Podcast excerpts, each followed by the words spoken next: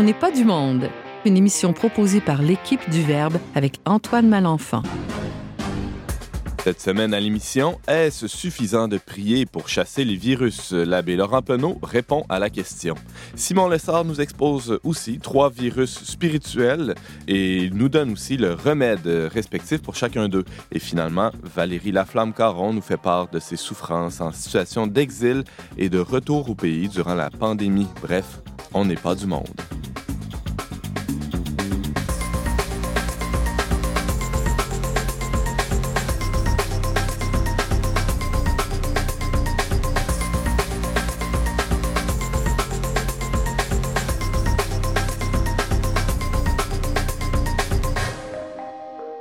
Bonjour à tous, chers auditeurs, bienvenue à votre magazine culturel catholique. Ici votre animateur Antoine Malenfant, rédacteur en chef pour Le Verbe Média, et je vous accompagnerai pendant la prochaine heure avec mon équipe de chroniqueurs et d'invités. James Langlois, bonjour. Bonjour Antoine, on est en spécial COVID-19, émission spéciale COVID-19. Absolument, c'est une édition spéciale parce qu'on avait déjà euh, enregistré l'émission prévue pour, euh, pour cette semaine. On a euh, décidé de la repousser à une date ultérieure, cette émission qui était prévue, et d'aborder la question qui est sur toutes les lèvres aujourd'hui, celle du virus. On a commencé la semaine dernière avec une émission spéciale, une autre cette semaine. Peut-être qui sait qu'on va en avoir d'autres dans les prochaines semaines. On verra bien. Mm-hmm. Alors, merci d'être avec nous. James, pour les auditeurs, soyez rassurés. Nous maintenons la, distance réglementaire de, de deux mètres entre chaque personne. Euh, Grâce au très beau et grand studio de Radio Galilée. Absolument. Alors, on reçoit aussi euh, cette émission Simon Lessard. Bonjour, Simon. Bonjour, Antoine. Ton sujet aujourd'hui, évidemment, le virus, mais sous quel angle? Ben, j'ai pensé aborder la, la question des virus spirituels et des vaccins spirituels. Donc, je mhm. pense que en temps de, quarantaine, un peu de désert, hein, il y a des tentations. On pense euh, aux tentations de Jésus au désert. Donc, euh, je vais aborder un peu euh, différentes attitudes qui sont périlleuses et différents remèdes que nous apporte le Christ. Merci Simon. On reçoit aussi à l'émission cette semaine Valérie Laflamme-Caron qu'on va rejoindre dans quelques minutes au téléphone pour des raisons euh, assez évidentes. On y reviendra. Et euh, pour la première fois à l'émission, on n'est pas du monde. Quelqu'un qui est vraiment pas du monde. Mon curé à Beauport, l'abbé Laurent, administrateur, pardon. Laurent Penaud, salut. Salut. On se tutoie parce que, bon, on se connaît bien depuis quelques années. Tu euh, as signé un texte sur la plateforme web du Verbe, le trait verbe.com, intitulé La foi et ses pièges en temps de pandémie. Et tu es venu pour nous en parler, répondre à nos questions, c'est bien ça? Oui, ben, je suis venu parce que tu m'as invité. Euh, le titre, c'est pas celui que j'avais choisi. Ça, c'est un titre d'éditeur. Euh, on fait confiance. Je savais que tu allais dire ça. Bah, de fait, c'est toi qui as changé le titre, j'imagine. Non, moi, c'était vraiment autour de ça, alors, au fond. Question est-ce que c'est un manque de foi? Est-ce ou est-ce que c'est une tentation? C'était vraiment la question que je voulais aborder. Mm-hmm. On y reviendra dans quelques instants.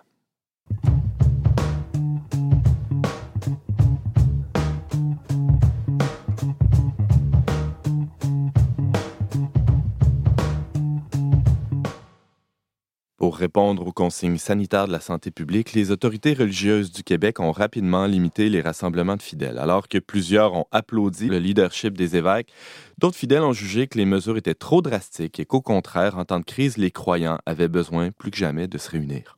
Pour discuter de cet enjeu, on reçoit pour la première fois à l'émission le père Laurent Penaud. Laurent, bonjour. Bonjour. Laurent, tu signes un texte dans Le Verbe sur le pour être plus précis, euh, intitulé La foi et ses pièges en temps de pandémie. À te lire, on se demande ben, la foi, hein, qui est une vertu théologale, est-ce que ça peut nous jouer des tours? Une bonne question. La foi ou la, la conception qu'on s'en fait? Ah, ah Parce que d'emblée, euh, dans ce texte-là que tu signes, Laurent, tu poses la question a-t-on vraiment la foi hein? Pour dire qu'au nom de la foi, on fait ci ou cela, il faut se regarder soi-même puis se dire ben, est-ce que j'ai vraiment la foi? Le point de départ, c'était plusieurs remarques que j'ai entendues de plusieurs personnes différentes. Et puis, au fond, la, question, c'est est-ce qu'on manque de foi? Euh, parce qu'on vide, qu'on vide les bénitiers, parce qu'on ferme les églises. Au fond, est-ce que la prière va pas euh, nous protéger? Ou la présence de Dieu dans les tabernacles ou je sais pas quoi Le problème pour moi, c'était de, recentrer la question. Les personnes qui nous demandent si on manque de foi, je voulais juste recentrer la foi sur ce qu'elle a d'essentiel et l'essentiel n'est pas à ce niveau-là.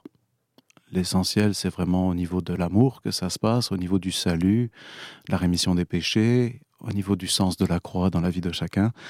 Et c'est pas du tout dans le fait que l'eau bénite puisse ou ne puisse pas chasser un virus, tout simplement. Alors, je voulais juste recentrer un peu ces questions, essayer de réfléchir, parce que pour moi, la réponse était plutôt clair. Par contre, je ne savais pas comment l'argumenter. Mais un des, un des premiers arguments, en tout cas, je ne sais pas si on peut appeler ça un argument, mais une des premières idées que tu évoques dans ton texte, elle te vient de la parole de Dieu.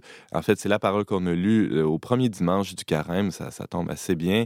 Celle des tentations du Christ. Il y en a une en particulier qui a retenu ton attention, Laurent, dans le contexte actuel. Oui, c'est toujours la question de savoir est-ce que, au nom de la foi, je peux faire ce que je veux? Ou est-ce que c'est dans la foi que je vais me laisser conduire par l'Esprit Saint hmm. La question, elle est là. Euh, je ne nie absolument pas la possibilité de miracle ou d'intervention divine, au contraire, la foi nous porte à le croire, il y en a exactement. La difficulté, c'est l'attitude qui est derrière. Est-ce que ma foi me rend suffisant ou au contraire, est-ce qu'elle me rend humble? Hein, Une foi qui rend suffisant a besoin d'être purifiée. On va être gentil, on va le dire comme ça, mais elle a vraiment besoin d'être purifiée. James? Tu évoquais, euh, Père Laurent, beaucoup de gens qui t'ont parlé, qui t'ont dit Ah, c'est pas un manque de foi de vider les bénitiers, d'arrêter les messes, tout ça. Puis beaucoup de gens qui pensent comme ça vont évoquer euh, l'histoire en disant Bon, quand il y a eu les épidémies de peste en Europe, il y avait des processions. Au contraire, on priait davantage. Les chrétiens se réunissaient publiquement, euh, invoquaient la protection de Dieu, etc. Même les saints ont dit qu'ils étaient au front, allaient soigner les malades quitte à en perdre leur vie. Qu'est-ce qu'on peut euh, penser de ça, de répondre à ça? Il y, a, deux choses qui me viennent quand tu me dis ça. On a une religion qui pense que le monde a été créé, qui croit vraiment que le monde a été créé, et ensuite qui pense que le Fils de Dieu s'est incarné. Ça veut dire que Dieu aime tellement la réalité qu'il l'a créée qu'il la respecte jusqu'au bout. Ça ne signifie pas qu'il n'est pas libre d'intervenir, au contraire, c'est lui qui est Dieu. Mais ce qui a changé par rapport à ces époques-là, c'est que notre science a fait des progrès. Et que des modes de transmission qu'on ignorait à l'époque et dont on ne pouvait pas dire on prend des risques stupides parce qu'on ne le savait pas, on arrive dans une époque où on va dire attention, avant de poser un geste comme celui-ci, sache que tu es en train de te confronter à une réalité où tu sais que ça va avoir des conséquences. Une réalité que Dieu a voulu d'ailleurs, il l'a créée comme ça. Donc en un sens, le progrès des sciences de l'humanité nous, force à avoir un discernement différent, nous pousse en tout cas, nous éclaire et nous pousse à avoir un, raisonnement différent. Et on n'appelle pas moins les gens à la fois, on les appelle autant sinon plus à la fois, mais d'une manière différente, en tenant compte des apports au fond de l'humanité. Et euh, je rebondis aussi sur le commentaire de James. Il y a le fait aussi que les, pestiférés ne participaient pas à ces processions-là. Ils étaient mis à l'écart souvent de la société. Et oui, les, gens saints pouvaient euh, redoubler de vigueur et de ferveur dans leurs activités euh, religieuses, mais c'était pas toute la population. On tenait compte déjà de ah ce qu'on savait à l'époque du ah ah. risque de contagion. Simon Lessard. Oui, ça me fait penser aussi que l'idée même de miracle, c'est une exception à une loi de la nature. Donc, certes, Dieu peut faire des miracles, guérir telle personne, mais si c'est une exception, euh, c'est donc pas ce qui va arriver le plus souvent ou pour tous. Mm. Et donc, ce serait, euh, disons, un peu irrationnel de demander que la santé publique se base sur une exception possible comme mesure générale euh, à tout le monde. Donc, bien sûr, pour la santé de tout le monde, on prend des mesures naturelles, si je peux dire, ce qui n'empêche pas chacun de prier pour demander des miracles, peut-être des exceptions dans certaines circonstances, si ça peut servir la foi et le salut des personnes, au fond. Là. Je me rappelle d'un exemple, je crois que c'est Sainte Catherine de Sienne. À un moment, quelqu'un se fracture la jambe ou et puis hurle et lui demande son aide et puis elle l'exhorte à accueillir courageusement cette épreuve. Mais devant la souffrance insupportable, finalement, elle finit par prier et obtenir un miracle de guérison, si je me rappelle bien en tout cas. Euh, je crois que c'est elle. Mais finalement, c'est la charité, le surcroît de charité qui va provoquer le miracle. C'est pas un désir d'abord d'échapper à la réalité telle qu'elle est.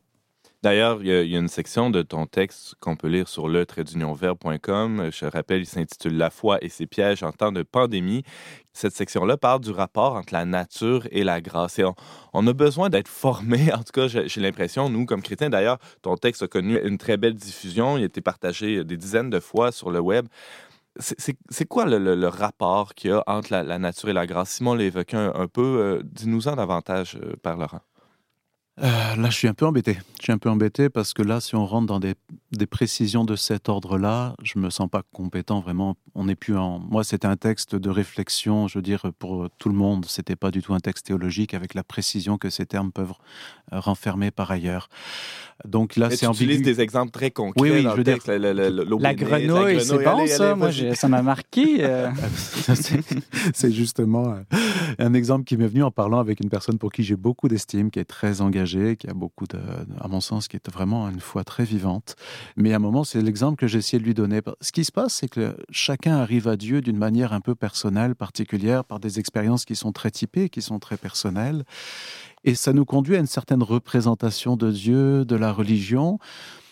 Et, ces représentations, elles méritent d'être épurées. Et moi, comme prêtre aujourd'hui, je sais que la conception que j'ai de Dieu, le rapport que j'ai avec lui, est amené à évoluer encore beaucoup dans ma vie. C'est évident, bon, à moins que j'ai un accident en sortant de là, mais bon, ça, ça sera un autre problème, si, si l'heure est venue. Mais en fait, notre foi est amenée toujours à être purifiée. Alors on se représente toujours le monde d'une certaine manière qui reste toujours très enfantine par rapport à ce que Dieu a fait. Et donc, dans ce sens, on est appelé, comme croyant, à toujours se laisser remettre en cause dans un, désir, une quête sincère de la vérité. On est appelé à se laisser remettre en cause nos représentations, ce qui, en général, donne lieu à des crises dans notre vie d'ailleurs. C'est le moment où nos représentations, elles fonctionnent plus dans le monde, dans, le mhm. monde dans lequel on, dans les événements qu'on traverse pourquoi je disais ça. Mais... Ah, ben, permets que je te cite, euh, Laurent. Euh, ça va être très gênant pour toi, mais c'est pas grave, bouge tes oreilles. Tu, écris dans, dans, le texte La grâce ne remplace pas la nature. Prenons un virus dans l'eau et que l'eau lui plaît. Je peux bénir cette eau, mais la petite créature va continuer son bain. Si vous avez un doute, remplacez le mot virus par le mot grenouille. C'est ce que Simon évoquait tout à l'heure. Hein. Oui, il y a des miracles, oui, ça existe, mais la nature des choses ne se trouve pas tout d'un coup transformée euh, il y a, pour autant. J'étais euh, l'été dernier à une île euh, dans le sud de la France, ou à Saint-Honorat, je pense. Apparemment, le, le premier chrétien qui est arrivé là, qui a fondé un des monastères les plus anciens d'Europe, a exorcisé l'île parce qu'il y avait euh, et puis il y avait de la vermine et il semblerait, selon la tradition, que tout a fui. Ok. Je pense tout à fait que ces choses-là sont possibles. Je dirais juste, ce n'est pas le commun de ce que nous pratiquons. Et notre foi ne réside pas là-dedans. Qu'après, il y a un saint qui soit tellement, qui ait tellement une confiance en Dieu qu'il obtienne ce genre de prodige, j'ai aucun problème avec ça mais ce n'est pas notre quotidien et notre quotidien n'est pas fondé là-dessus. Père Laurent Penaud, administrateur à la, paroisse de Beauport, c'est comme ça qu'on l'appelle, Beauport? Ah, il y a, Notre-Dame de Beauport, il y a la Sainte Famille, l'île d'Orléans, les Saints-Anges de Montmorency. C'est ah, une unité pastorale Orléans, toute la zone.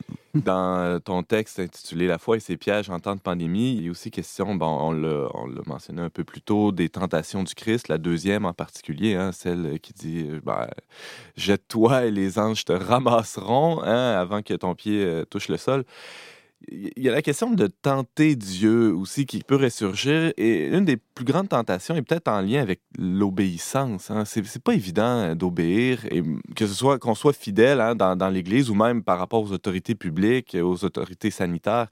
Il y a un réel enjeu, un réel défi dans, les temps actuels d'obéir. Ce que je vois dans la... Je reviens sur la question des, des miracles, du signe que le Christ pose. Quand il va poser un miracle, quand il va faire un miracle, c'est toujours accompagné d'une parole, d'un signe qui va lui donner un sens.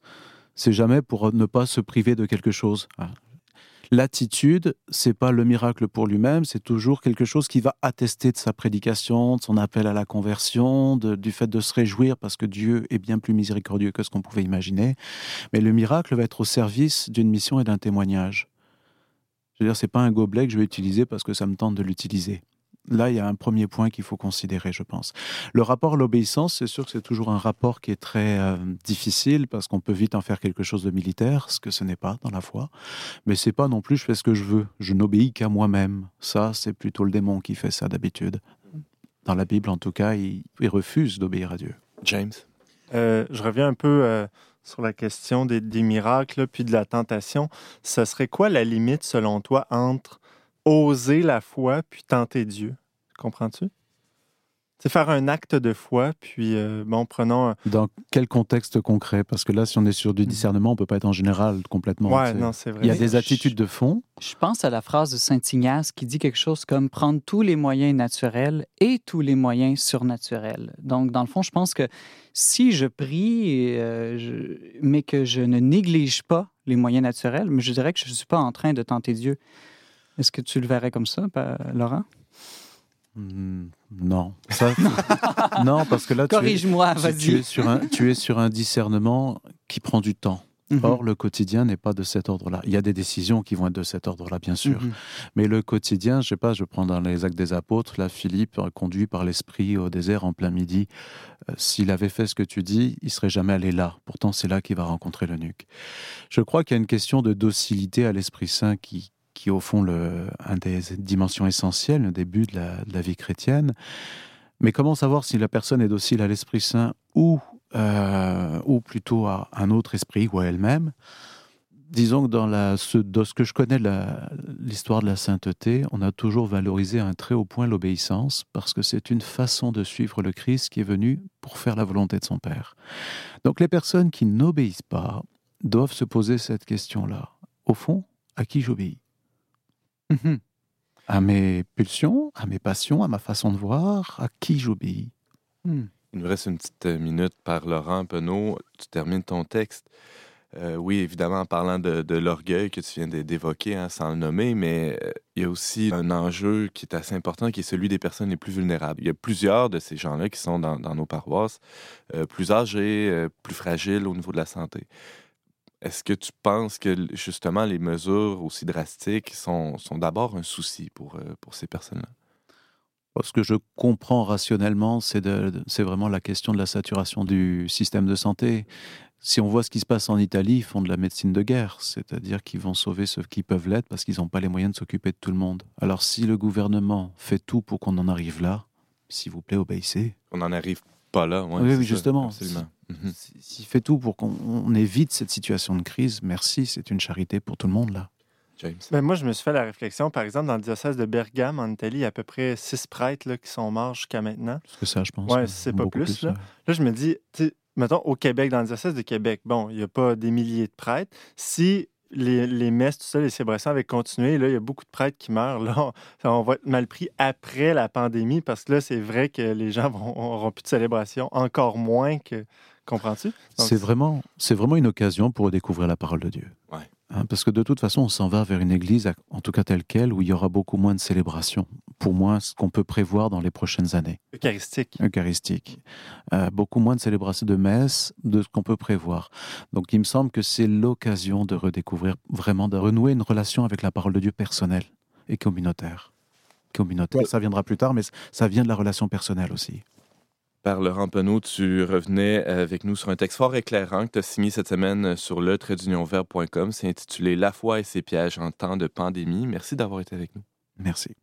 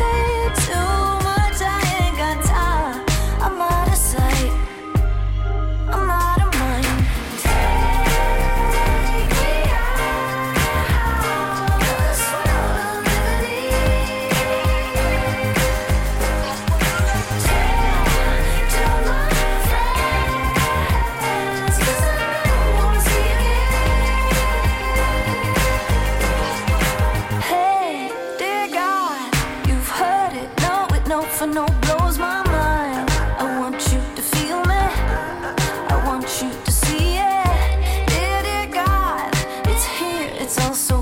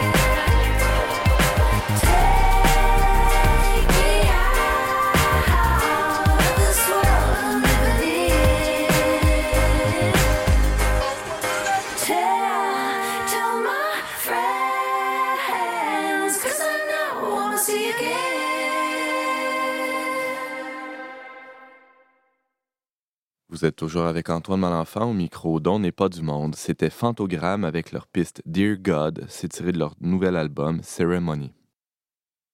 Avec la situation particulière que nous vivons depuis quelques semaines, il y a la possibilité que se propagent d'autres virus que le coronavirus. Et ce sont des virus spirituels que Simon Lessard a identifiés pour nous, mais euh, pas seulement. En bon médecin de l'âme, on pourrait dire, il a aussi trouvé euh, des remèdes à ces virus potentiels.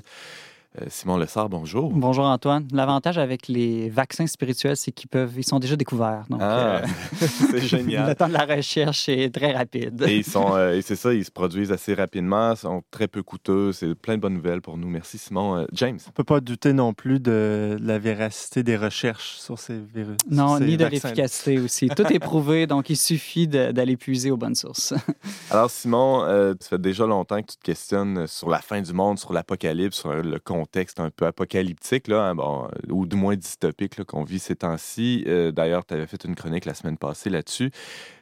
Tu vois quelque chose d'apocalyptique dans Ben cette oui, c'est pas pour rien aussi que le, le magazine Le Verbe a lancé son numéro spécial de manière tout à fait providentielle sur l'apocalypse au mois d'avril qu'on préparait depuis un an, là, sans savoir évidemment ce qui allait arriver. Avis à tous ceux qui pensent qu'on est des opportunistes euh, véreux. là, De toute façon, tout est gratuit. Donc, euh, l'opportunité du don, oui, euh, c'est notre genre d'opportunisme.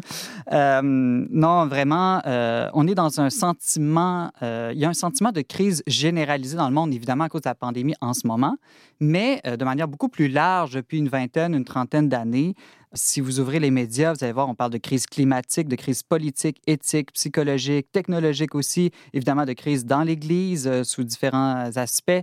Euh, il ne se passe pas une année sans qu'on parle de désastres naturels ou qu'on ait peur d'un astéroïde qui fraude trop Mhm. proche euh, la Terre. Donc, ça revient constamment. Seulement sur Netflix, il y a une quarantaine d'émissions et de films qui évoluent dans des univers apocalyptiques. Donc, ça fait partie, je dirais, de la culture actuelle. Le mot crise est utilisé à vraiment toutes les sauces. Là. On se demande même des fois s'il n'est pas euh, abusé. hein, ce- Ouais, ce ouais, mot-là, ouais. ça veut dire quoi, Ben, il est surtout mal compris. Euh, Mm. Je pense pas qu'on puisse en abuser si on le comprend bien, parce qu'en grec, crisis, ça veut dire jugement.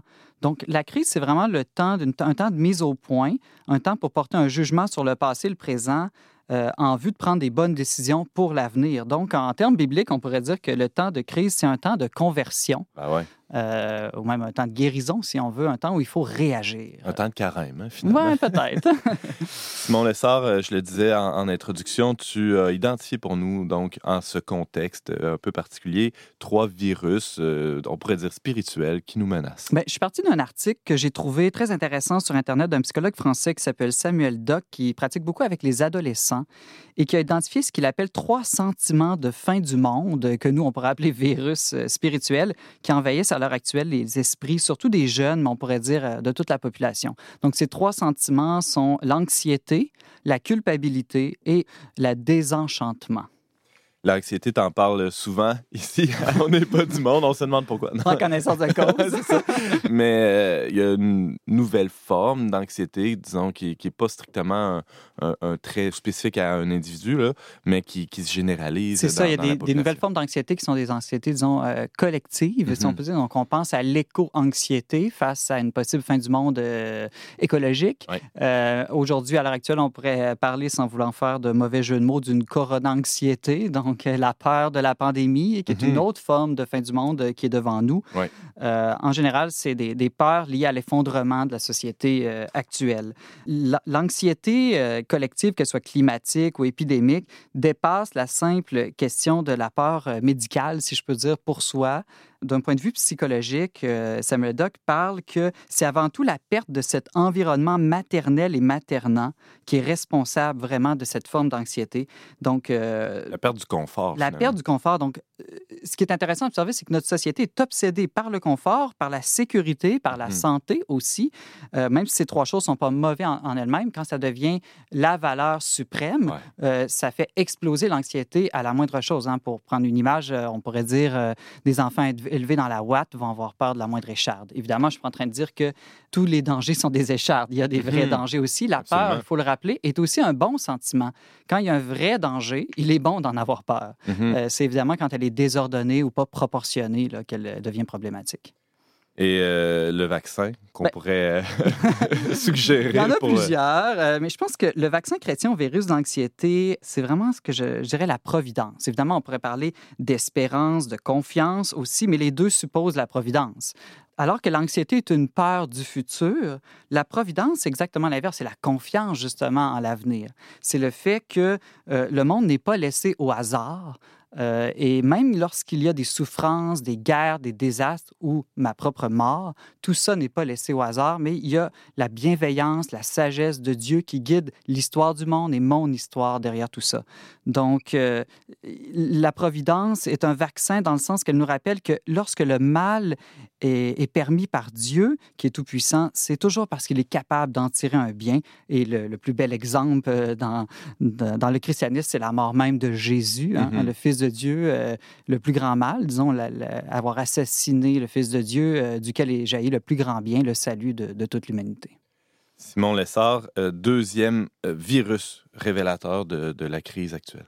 Oui, bien, toujours Samuel Dock qui nous dit que lorsqu'il observe les nouvelles générations, il voit un glissement civilisationnel, c'est-à-dire qu'il remarque que l'anxiété euh, chez, les personnes développe euh, un rapport maladif à la culpabilité euh, dans nos sociétés occidentales, c'est-à-dire que les gens se sentent hyper responsables de tout ce qui arrive dans le monde à l'heure actuelle. Évidemment, se sentir responsable lorsqu'on l'est, c'est bon. Le problème, c'est quand, évidemment, c'est désajusté. Euh, donc, euh, il donne des exemples où euh, quelqu'un qui laisse couler l'eau en se brossant les dents pense qu'il est un planéticide et que c'est à cause de lui que la planète est en crise, ou on pourrait à l'heure actuelle penser qu'aller prendre une marche fait que je vais propager une épidémie dans le, dans le monde entier. Donc, Mhm. évidemment, je suis pas en train de dire ici qu'il faut être irresponsable. Je suis en train de dire qu'il faut que ce sentiment de responsabilité soit ajusté. Et il fait remarquer que face à cette hyper-responsabilisation qu'on observe euh, chez les jeunes, plusieurs développent ce qu'il appelle un complexe du héros ou une héroïcisation du quotidien. Donc, euh, le, sentiment que je serais, moi, personnellement, investi d'une grande mission euh, pour euh, sauver le monde. Euh, évidemment, bon, il y a une bonne manière d'être héroïque au quotidien. Je pense à la petite Thérèse qui parle de l'héroïcité de, de la charité, hein, Mhm. évidemment, dans, les, dans les petites choses. Le danger, encore là, c'est de se prendre pour Superman quand c'est pas notre rôle. Et euh, les médias sociaux contribuent à, à enfler certains égaux aussi. Et ça, ça- ça contribue à cette idée-là qu'on est indispensable à, à- à la suite du monde. James? Je dirais aussi que c'est une conséquence de notre société individualiste qui fait tout reposer le, le poids, euh, justement, des choses sur les individus. Là. Oui, bonne remarque, James, comme si euh, tout, tout dépendait de moi, tout venait de moi, autant la faute que le salut. Et, Euh, et on porte ce regard-là, on projette ce regard-là sur les autres aussi, ce qui fait qu'on accuse facilement l'autre, Simon Oui, et ça, ça- c'est un autre virus qui est, disons, un virus sœur, euh, Mhm. même s'il semble contraire, c'est celui de la victimisation. Donc, lorsque le poids de la culpabilité devient trop grand, une tendance de beaucoup d'êtres humains, c'est de le déverser complètement sur les autres. Donc, je suis plus capable de porter la responsabilité. Donc, je me mets à accuser les autres, que ce soit les hommes politiques, les systèmes économiques, euh, le patronat ou les syndicats, euh, la gauche ou la droite, l'Église, euh, ma femme, mes enfants. Euh, choisissez, hein, c'est le récit de la Genèse qui se répète. Ben ouais. La femme que tu as mise à côté de moi, hein, c'est de Mm. sa faute à elle, dit Adam en accusant Dieu et, et la femme. Et la femme dit, ben, c'est pas moi non plus, c'est le serpent. On a toute cette tendance-là euh, quand, quand ça devient euh, chaud, je dirais, Ouais, ouais, ouais. d'accuser les autres. Simon Lessard, comment on, on se prémunit euh, face à ce danger? ce danger? Ben, ce double danger et de la victimisation et de la culpabilisation, je pense que le vaccin chrétien, c'est la miséricorde. Quand on y pense, la miséricorde implique de reconnaître ses torts, mais sans tomber dans le désespoir. C'est-à-dire qu'elle nous aide à pas nier notre culpabilité, mais à assumer notre juste responsabilité. hein, parce que, bon, s'il y a miséricorde, c'est qu'il y a misère, donc il y a faute. Donc, elle écarte les sentiments victimaires, mais en même temps, elle nous aide à dépasser notre sentiment de culpabilité pour pas demeurer enfermé dans la peur, le découragement ou la dépréciation que soit, parce qu'il y a un au-delà de la faute. Quand même, donc le pardon est possible. Donc, euh, grâce à la miséricorde, on peut vraiment être des héros, mais des héros qui s'attaquent d'abord au mal à l'intérieur de soi avant de vouloir détruire le mal partout autour de nous. là. Le psychologue français, tu le disais un peu plus tôt, Simon, euh, Samuel Dock euh, propose euh, une grille d'analyse avec trois sentiments de fin du monde qui envahissent les, les esprits euh, de- de- des nouvelles générations. L'anxiété, on l'a nommé, la culpabilité, le deuxième virus et un troisième virus qui est celui du désenchantement. Qu'est-ce qu'il entend par là? Ben, on remarque que euh, les jeunes, mais on pourrait dire euh, pas simplement les jeunes, un peu tout le monde à l'heure actuelle, est de plus en plus sceptique envers l'idéologie de la croissance et du progrès infini. Euh, donc, vraiment, que ce soit l'évolution des technologies, maintenant on se rend compte qu'il y a des, travers aux technologies. On pense aux abus possibles de l'intelligence artificielle ou des, effets néfastes des écrans chez les enfants. Et donc, tout ça crée un sentiment de, de désenchantement, c'est-à-dire qu'il y a une désillusion face au fait que le monde s'en irait toujours vers du mieux. Euh, et aussi un sentiment d'impuissance ou de désespoir qui est tout à fait caractéristique euh, de, de notre époque que les penseurs appellent euh, postmoderne. Difficile de ne pas devenir cynique dans ce contexte-là. Exactement, c'est le danger. Euh, dans le fond, euh, si on passe notre temps à dire aux, aux jeunes que ben, on s'en va vers des crises et puis le monde va s'effondrer et puis l'environnement, l'écosystème, il est déjà trop tard, eh bien, ça risque d'engager un sentiment de... bon, en, en bon psychanalyste, lui, il parle de se sentir comme castré dans ses possibilités d'agir, d'être impuissant à changer la situation. Mhm. Et donc, la conséquence, c'est une déresponsabilisation. Euh, donc, je pense au livre de la sagesse qui dit euh, Mangeons et buvons, car Ah ouais, demain nous ça. mourrons. On se Donc, replie dans un hédonisme euh, fini. un individualisme Ah ouais. ou une mauvaise conception de la, la jouissance du temps présent. Mhm. Et le, le- le plus bel antidote possible à, à ce virus, Simon, et j'ai très hâte de t'entendre nous, nous déballer ça. Il y en aurait plusieurs, j'ai hésité. Mais je pense que le, le vaccin chrétien au virus du désenchantement, euh, c'est euh, la charité. Tout simplement. Euh, donc, la, charité n'est jamais vaine, n'est jamais utile, n'est jamais perdue. Euh, Saint Paul dit qu'elle ne passera jamais, justement. Donc, chaque acte de charité, d'amour de Dieu ou du prochain a une valeur une conséquence pour l'éternité. Et ça, même si je vais mourir ou même si le monde devait finir. Euh, donc, c'est pas parce qu'il y a la perspective de la mort ou d'un effondrement que le présent deviendra absurde et qu'il faudrait jouir du présent d'une manière hédoniste, un peu euh, irresponsable. Au contraire, pensons aux martyrs qui savent souvent qu'ils vont bientôt mourir. Eh bien, c'est l'occasion pour eux de davantage d'actes de charité parce qu'ils savent que ce qu'ils font dans le présent aura euh, une valeur inestimable au-delà de la destruction. Magnifique. Simon Lessard, il nous reste à peine quelques instants. Euh, Pour toi, l'atmosphère actuelle, c'est une opportunité? C'est un, un kairos pour l'Église? Ouais, hein, un kairos en grec, un momentum, un, un moment à saisir, là, vraiment. Euh, N'oublions pas que le christianisme, lui, porte un récit complet et cohérent de l'histoire des hommes et de ce monde depuis l'origine jusqu'aux fins dernières. Donc, je pense que c'est vraiment un temps pour remettre en lumière, justement, l'enseignement du Christ sur euh, les fins dernières. Donc, ne pas avoir peur d'aborder des questions comme la mort, le jugement, le retour du Christ, le ciel, l'enfer, le purgatoire, des questions qu'on a tendance à évacuer. Je pense que la crise qu'on vit actuellement remet au moins la question de la mort devant nous. Euh, et donc, euh, s'il y a bien, euh, disons, une pensée qui offre une solution à la mort, c'est bien le, christianisme. Et, aussi de, nous rappeler avec le christianisme qu'il ne s'agit pas d'avoir un optimisme béat, tout va bien aller, Dieu va nous sauver, comme le parlera nous a parlé cette semaine, qui ne serait pas la bonne attitude, mais de retrouver le message de fond d'espérance chrétienne. Donc, c'est-à-dire qu'à travers toutes les vicissitudes, toutes les souffrances, le mystère de l'histoire visible et invisible du monde, que le monde ne court pas à sa perte, mais vraiment à son salut.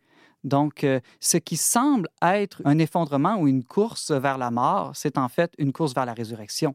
Donc, derrière toute destruction, si on a la foi, on sait qu'il y aura une reconstruction.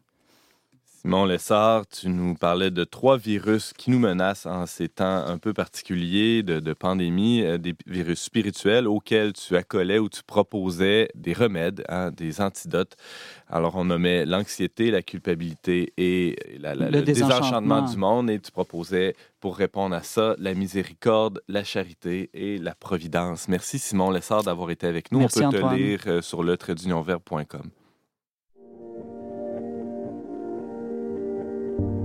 All I needed was for time to pass away.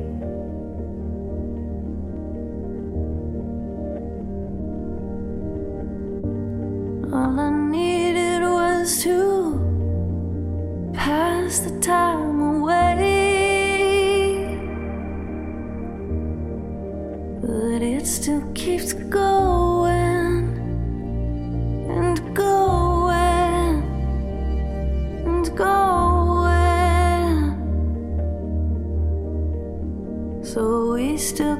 glowing, glowing,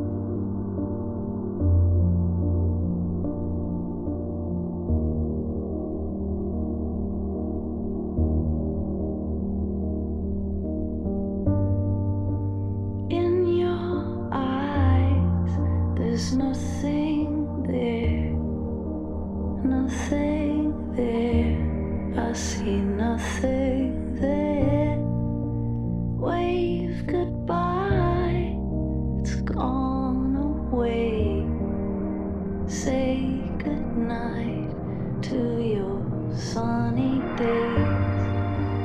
In your eyes, there's nothing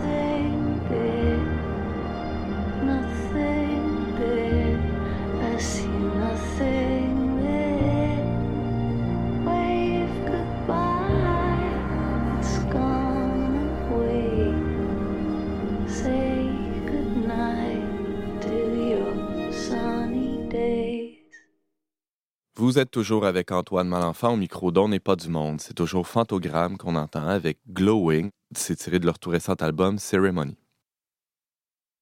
On la recevait la semaine dernière pour qu'elle nous parle de résilience en, en contexte de pandémie. On l'a encore au bout du fil aujourd'hui avec nous, Valérie Laflamme-Caron. Bonjour. Oui, bonjour Antoine. Tu vas bien? Oui, bonjour à tous, euh, les gens, à toutes les personnes autour de la table aussi. Là, je ne les vois pas, mais je suis avec vous. Alors, James, euh, Simon et le, le père Laurent te, Bonjour, te Valérie. saluent chaleureusement. Salut Valérie. Salut. Ah, je suis contente de vous parler. On est très heureux d'entendre ta voix aussi. Euh, et là, d'ailleurs, justement, tu nous parles de ton retour au pays. En fait, tu vis la quarantaine présentement. Comment ça se passe? Ben, jusqu'à maintenant, ça se passe relativement bien. C'est certain que ça a été euh, un choc pour moi de partir à l'étranger pendant un total de trois semaines.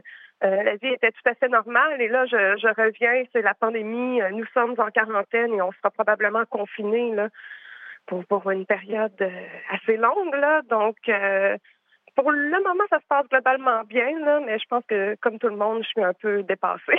J'imagine. Pour les auditeurs qui n'ont pas suivi tes aventures sur le traitdunionverbe.com, là où tu nous racontais un peu tes périples autour du monde, tu as voyagé pas mal. Dans les dernières semaines, tu t'es retrouvé en Espagne pour un, festival de flamenco, c'est ça? Oui, c'est ça. Puis même si euh, l'épidémie battait son plein en Espagne, euh, je pense que les gens n'étaient pas encore conscients de la gravité de la situation.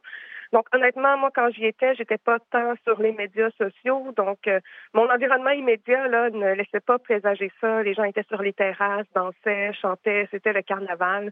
Euh, rien n'annonçait cela. Hmm.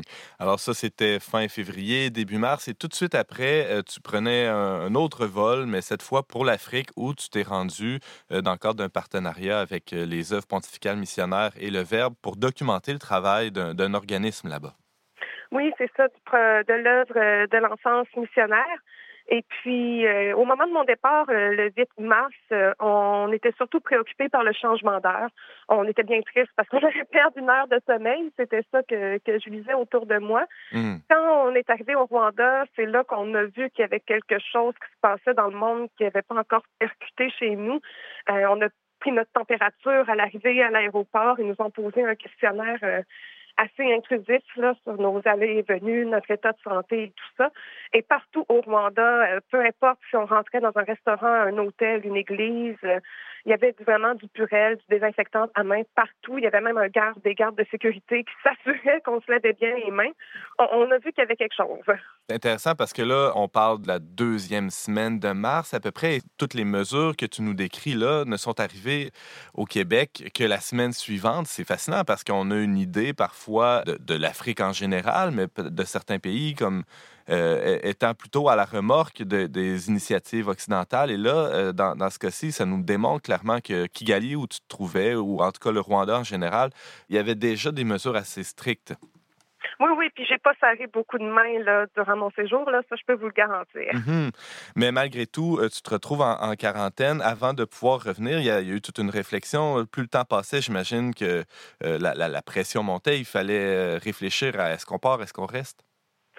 Oui, ben c'est ça, là, ça, ça a déboulé assez rapidement. Puis nous, on n'avait pas, euh, on n'était pas aussi branchés là qu'on qu'on peut l'être ici au Québec.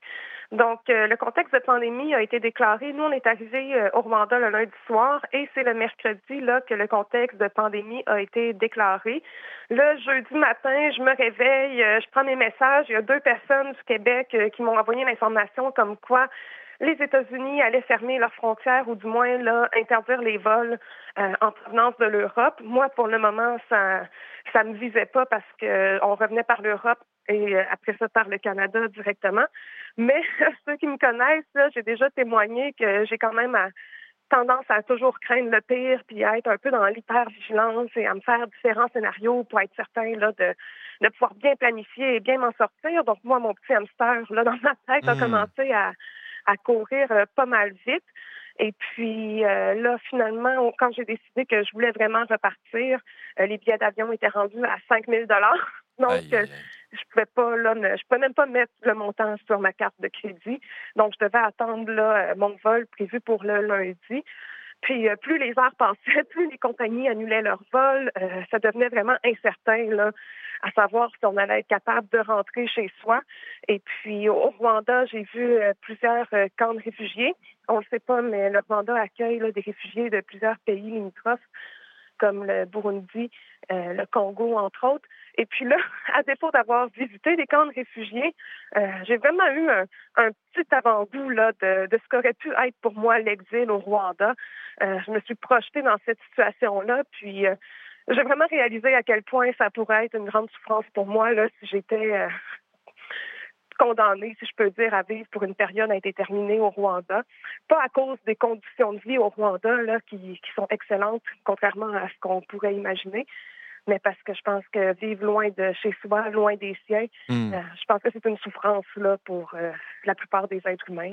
C'est une des caractéristiques d'ailleurs de ce qu'est un exil. hein. Euh, C'est comme un voyage à l'urgence. On sait quand ça commence, mais on ne sait pas quand ça finit. Euh, et c'est cette situation-là qui devient intenable.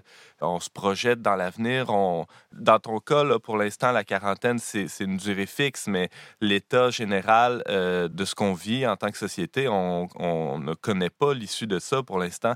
Valérie Laflamme-Caron, tu nous parles de, de chez toi, on l'a bien compris. Finalement, tu as pu revenir euh, à la maison lundi, le 16 mars. Tout s'est bien passé. Oui, oui, oui, oui, mais honnêtement, jusqu'avant que notre dernier vol décolle de l'Allemagne, euh, on n'était pas sûr. Moi, j'ai croisé des touristes québécois euh, qui allaient repartir de l'Europe, je ne me souviens plus de quel pays, et 20 minutes avant l'embarquement, le vol a été annulé. Ah ouais. Donc, euh, c'était vraiment l'incertitude là euh, jusqu'à ce qu'on arrive. Et puis même moi, de, du Rwanda, j'avais entendu des rumeurs comme quoi il y aurait des camps de quarantaine. Donc, c'était vraiment incertain. Euh, en arrivant, j'ai réalisé qu'on n'était vraiment pas rendu là. Hmm. Non, clairement pas. Euh, Simon Lessard, euh, une question Ben, pour Valérie. je, je me demandais, Valérie, comment tu as réussi donc à surmonter toute cette anxiété et comment en ce moment tu vis euh, euh, à, à la maison euh, un peu le- ton confinement? Ben, je t'avouer que ça m'a donné un petit reality check euh, sur le genre de personne que je suis parce que dans l'idéal, j'aurais été une personne zen et je me serais confiée au Seigneur, j'aurais prié, j'aurais tout accepté. Les épreuves qui pourraient potentiellement s'en venir, mais en réalité, moi là-bas, j'ai vécu de la colère, de la panique, de l'impuissance. Je me suis sentie tellement vulnérable. Euh, ça a pris quand même du temps avant que ces idées-là se fassent du chemin en ta- dans, ma tête. Éventuellement, j'ai fini par me résigner là, sur le fait que j'avais pas de contrôle sur ce qui allait se passer. Euh, la seule prière que j'étais capable d'avoir dans mon cœur à ce moment-là, c'était de demander à Dieu de me donner la force. Pas en fait qui change les événements, euh, parce que c'est ça, je ça, je pense pas qu'il allait avec un doigt magique là, faire partir mon avion.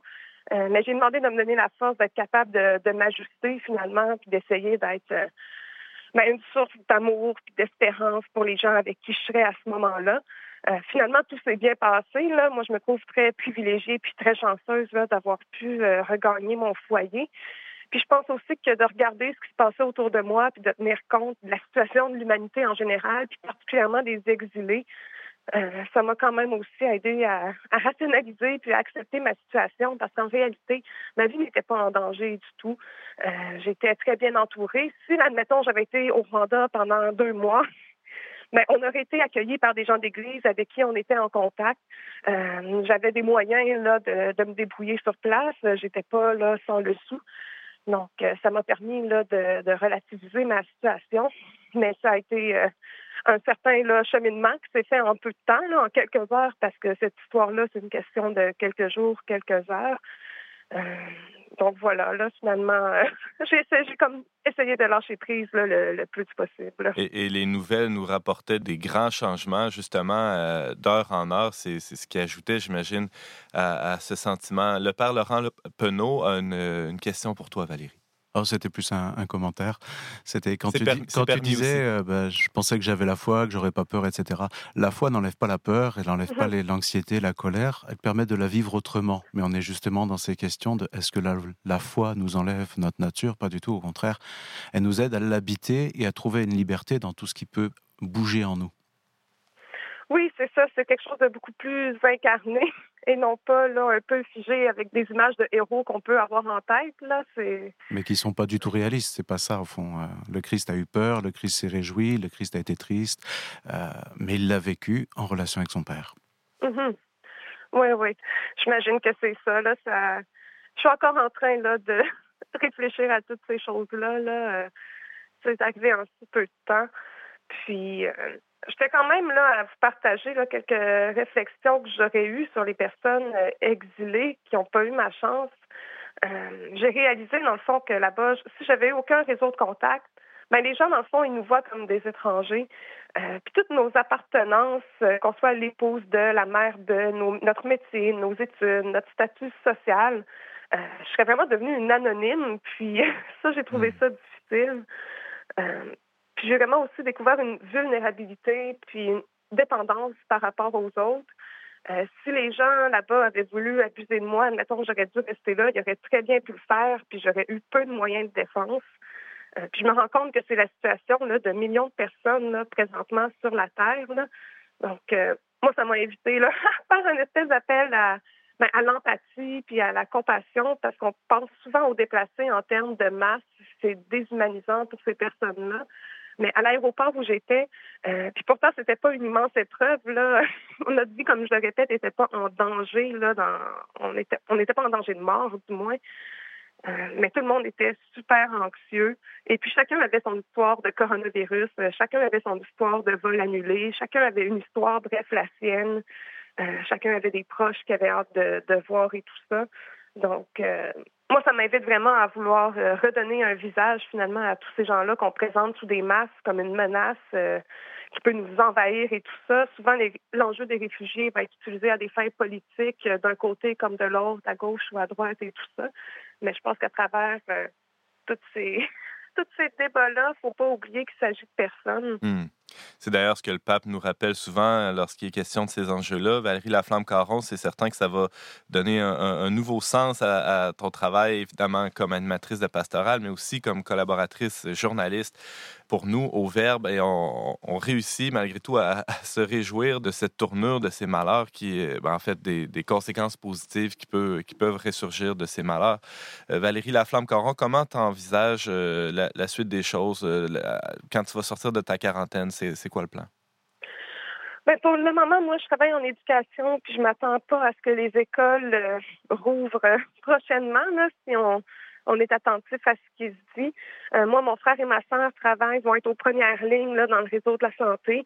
Euh, puis de ce que j'ai compris, là où ils travaillent, euh, ils vont accueillir les futurs malades, les malades qui, vont arriver là, probablement en plus grand nombre dans les prochaines semaines. Donc moi, je vais être une tati, une ma tante euh, assignée à résidence chez ma sœur pour garder les petits. Parce qu'elle, là, elle ne pourra pas se permettre d'arrêter de, travailler. Puis on n'a pas le cœur d'envoyer les petits là, dans, dans une des garderies d'État et tout ça. Là, donc ça tombe sous le sens là, que, ben, que je m'occupe des enfants puis que je redécouvre la vie d'intérieur comme m'admettent mes, mes, con- mes compatriotes et, et les gens qui nous écoutent aussi là, de, de leur maison, j'espère. Oui, James Langlois. Euh, Valérie, tu me disais hors d'onde, euh, depuis que tu es arrivé, le fait d'être en isolement, ça te donnait l'impression de- d'être arrivé depuis un mois. Est-ce que c'est justement l'isolement qui a fait ça, la quarantaine? Ou... Ben, je pense que oui. Je pense que je me suis euh, réajustée assez vite là, à, mon chez-moi. Là. Je je suis encore euh, sur le high, si je peux dire, d'avoir pu rentrer chez moi. Là. Je suis encore dans un moment où j'apprécie ça beaucoup. Mais le temps est différent, forcément. Le, temps est plus long, puis ce qui meublait mes journées n'existe plus pour le moment. Là. Donc, euh, donc oui, le, le temps est différent. Tu as le temps de te remettre de ton décalage horaire, bref. Là. Oui, ça a été tellement intense, puis là, le temps est tellement. euh, ben, je veux pas dire vide, là, il est habité quand même, mais euh, c'est- les- de- d'occupation. Non, clairement, il y a une humoriste euh, célèbre qui disait sur Twitter euh, ce matin on est mardi depuis trois semaines. C'est c'est un peu ce qu'on ressent euh, tous. Euh, D'ailleurs, euh, ton commentaire sur ce que tu vas vivre avec tes, tes neveux, nièces, ça nous permet de saluer tous ceux qui, euh, qui travaillent dans le système de santé. On, on leur euh, lève notre chapeau et on, on les encourage. Ils ont toute notre reconnaissance et aussi tous ceux qui, euh, qui autour d'eux, les aident, les dépannent, euh, vont leur porter un repas. euh, je ne sais trop quelle autre marque de soutien. On, on sa- on salue tous ces gens-là et euh, on sait qu'il y en a parmi nos auditeurs. Alors, euh, on, on les embrasse très fort. Valérie Laflamme-Caron, aussi, on t'embrasse très fort et on, espère te retrouver le, le plus tôt possible. Et entre-temps, ben, prends soin de toi et de ceux qui t'entourent. Ben merci, je vous aurais parlé pendant des heures, mais je vais retourner à mon isolement. On, on se rappelle. Bye. Salut.